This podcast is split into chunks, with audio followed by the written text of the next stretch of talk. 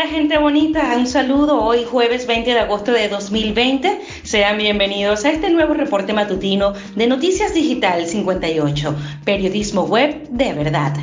Es un placer para mí acompañarles María Alejandra Rodríguez, CNP 18749. Nosotros iniciamos ya con todo en materia de nacionales en Venezuela. 1.171 nuevos casos por la pandemia en Venezuela y ya son más de 36.000 en total. Durante la última jornada se reportaron unos 1.125 nuevos casos de contagio comunitario, a los cuales se suman otros 46 casos importados para un total de 1.171 en las últimas 24 horas, con los cuales el país alcanza los 36.868 casos de coronavirus, según informó la vicepresidenta de la República, Delcy Rodríguez, en cadena nacional. Durante la nueva jornada, lamentablemente, seis nuevos connacionales perdieron la vida luchando contra la enfermedad. La cifra se eleva a 303 muertos en total nacional. Los decesos se registraron dos en Carabobo, dos en Sucre, uno en el Zulia y uno en Cojedes.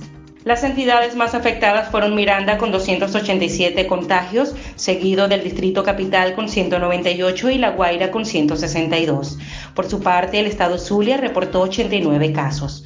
En otras informaciones denuncian detención y maltrato a cinco sargentos del Hospital Militar de Caracas por parte del DIESIN. Los funcionarios detenidos son Alonso Joini, Reinaldo Mendoza, Diego Rodríguez, David Gómez y Brian Javier, según indicó la defensora de derechos humanos Tamara Sujo.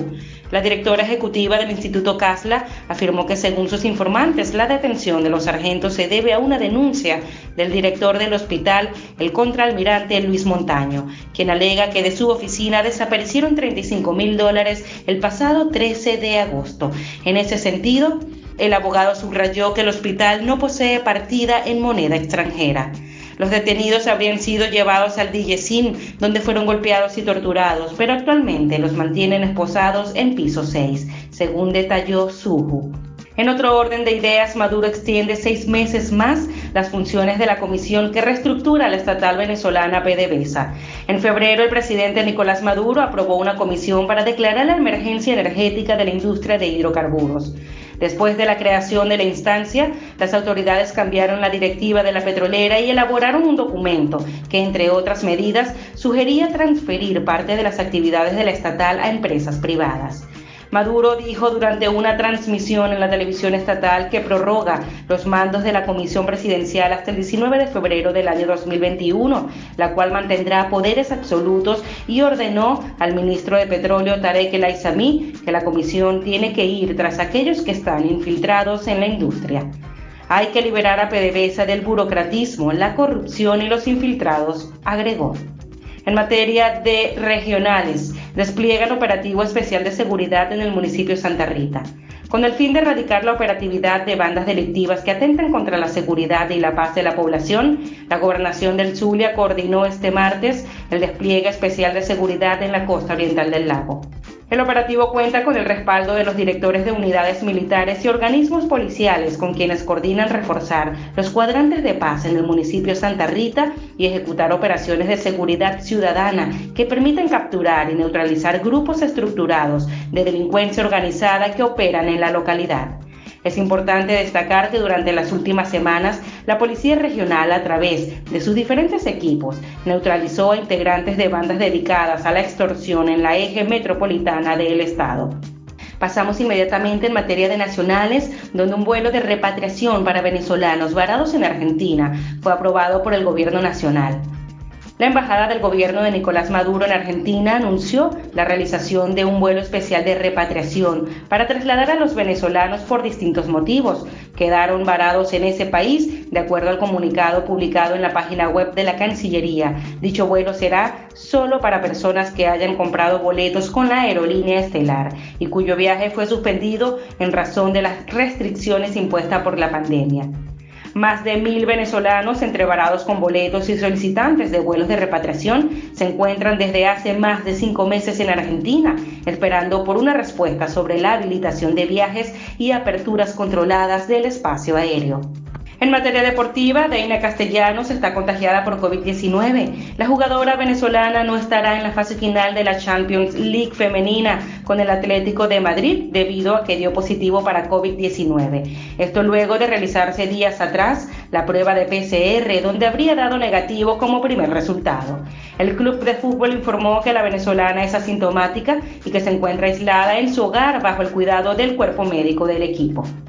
Mientras tanto, el Bayern selló su boleto a la final de Lisboa 2020.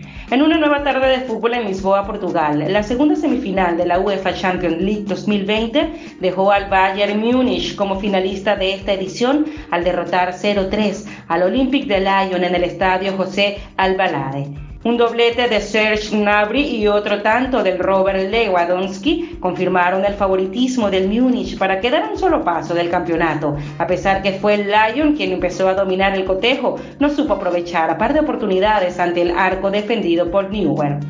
Invicto, con todos sus partidos finalizados con victoria, llega el Bayern a la final de Lisboa, donde se encontrará con un PSG que también se muestra bien engranado, pero que tendrá el obstáculo más difícil para lograr su sueño de su primera orejona. Amigos, y en materia de arte y espectáculos, Liliana Rodríguez Morillo será la sustituta de Carolina Sandoval en Suelta la Sopa.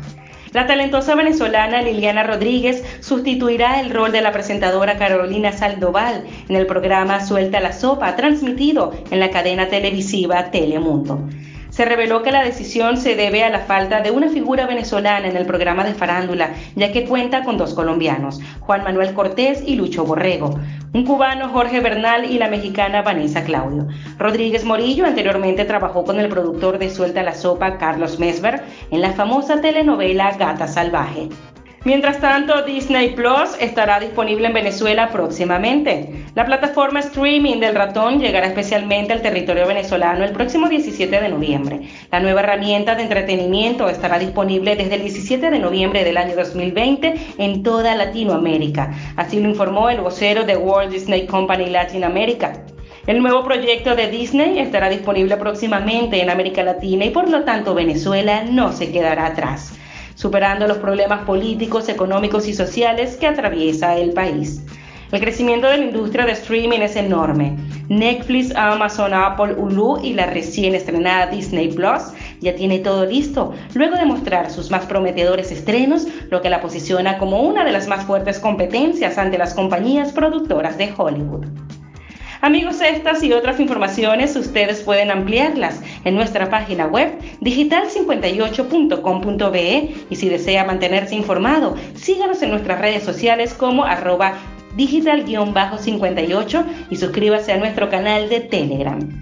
Apreciados amigos, de esta manera nosotros ponemos punto final a este reporte matutino. Soy María Alejandra Rodríguez, CNP 18749, con mi voz y desde el corazón para todos ustedes. Nos escuchamos en un próximo reporte. Somos Noticias Digital 58, periodismo web de verdad. Que la divinidad nos bendiga. Feliz día.